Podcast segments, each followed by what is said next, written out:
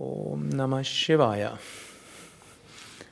Letzte Nacht war Shivaratri und heute ist Donnerstag. Donnerstag ist zum einen Guru-Tag, jeder Tag der Woche ist einem anderen Aspekt Gottes gewidmet, übrigens nicht nur in Indien, sondern Mondtag ist auch der Mondtag, ist der, eigentlich der Shiva-Tag.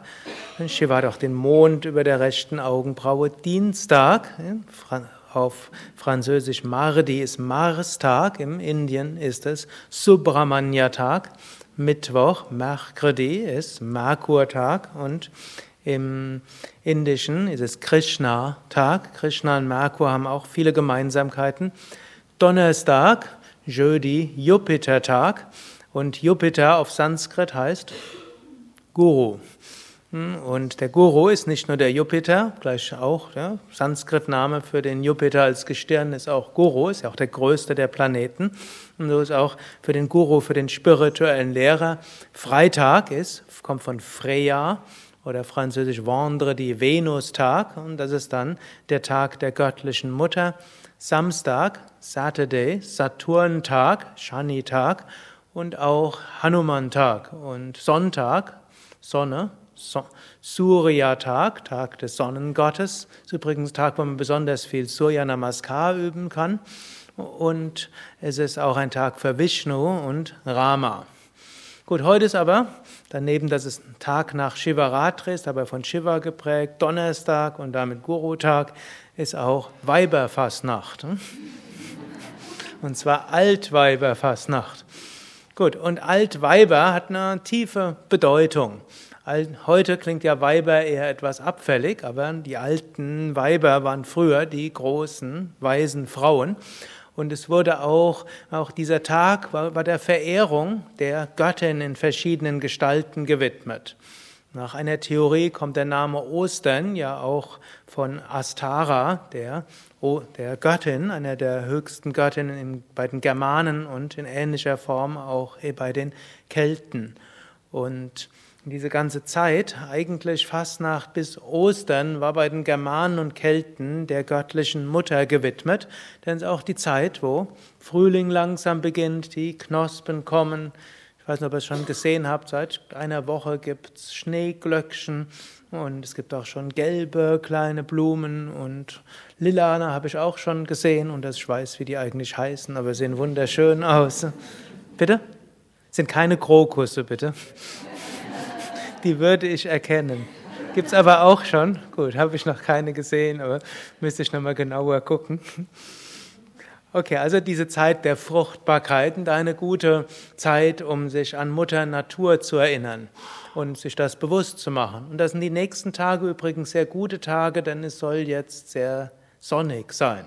Das Wetter, das wir heute haben, soll mindestens laut Internetwetterbericht noch ein paar Tage sein. Und dann kann man in die Natur gehen und sich bewusst machen, ja, Mutter Natur, Bhumi Devi auch genannt, die gibt uns alles, was wir brauchen und ist jetzt gerade eine Zeit, wo unsere Herzen dadurch gut geöffnet werden können.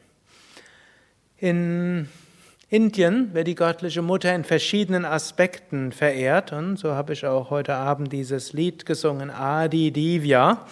Adi, ursprünglich Divya, göttliches Licht, Jyoti. Und so können wir die göttliche Mutter auch verehren, eigentlich für jeden Aspekt des Göttlichen. Wenn wir uns vorstellen, Licht strömt in uns hinein. Oder wir können irgendwo in uns selbst dieses Licht spüren. Wir können uns immer wieder in der Meditation, so eine der vielen schönen Einleitungen der Meditation, dass wir uns hinsetzen und uns vorstellen, göttliches Licht strömt in uns hinein. Oder wir stellen uns Licht im Herzen vor. Oder wie wir es heute Abend hier in diesem Raum gemacht haben, wir stellen uns vor, wir lassen die göttliche Energie als Lichtenergie von uns in alle Richtungen ausstrahlen.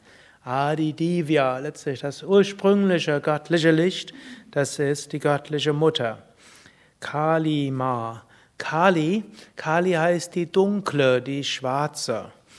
Kali hat natürlich auch konkrete Bedeutung. Es gibt schöne Bilder von Kali. Gut, ob schön, ne? ist eine Frage, wird oft als nackt dargestellt und mit einem Rock aus Armen und einer Kette aus Schädeln. Also nicht sehr Ahimsa orientiert. Aber eben so wie letztlich das Leben ist, alles was einen Anfang hat ein Ende. Aber Kali heißt wörtlich einfach die dunkle. Übrigens ähnlich wie Krishna. Und das heißt ursprünglich, so ganz verstehen können wir es nicht. Egal wie viel wir über Gott nachdenken, richtig verstehbar ist er nicht. Es gibt Theologen, die seit Tausenden von Jahren probieren, Gott zu beschreiben und zu definieren. Und irgendwo ist nicht wirklich möglich. Hm, Vedanta können wir noch genauer sagen. Und auch in der Bhakti-Mythologie. Letztlich, Gott ist ein Geheimnis und Gott ist ein Mysterium und die Göttin genauso. Aber wir können die Göttin spüren. Wir können eine Beziehung aufbauen. Wir können sie spüren. Ja, Madhu Shumbha Mahisha Madini. Madini ist diejenige, die überwindet die Dämonen Madhu, Shumbha und Mahisha. Und so haben wir in uns alle möglichen Dämonen, die gilt es zu bezähmen. Hm, die gilt es letztlich umzuwandeln in etwas Positives. Letztlich, das Yoga sagt da ja, es gibt nichts in uns, was wirklich schlecht ist. Der Ausdrucksform von dem, was manchmal in uns ist, ist ausgesprochen unethisch. Aber es gibt letztlich, was ursprünglich drin ist, ist alles göttliche Kräfte. Selbst Madhu, Shumba und Mahisha, was auch immer ihr darunter verstehen wollt. Jeder wird dort anderes haben, was er in sich denkt. Da habe ich irgendwelche Dämonen in mir. Die sind auch göttlichen Ursprungs, wie diese Schrift Devi Mahatmyam besagt, sagt, die die göttliche Mutter besingt. Und die gilt es wieder umzuwandeln, das hilft die göttliche Mutter. Mahashakti, sie ist die großartige Energie. Sie wirkt als Brahma, Vishnu und Shiva, Schöpferin, da ist Saraswati, als Erhalterin und als die Schönheit des manifesten Universums, Lakshmi, Frau von Vishnu oder Gemahlin von Vishnu, und Shiva, und als solche wie der Kali, die, die alles wieder auflöst. Chvamna Anya, du bist nichts anderes als diese köstlichen kosmischen Kräfte.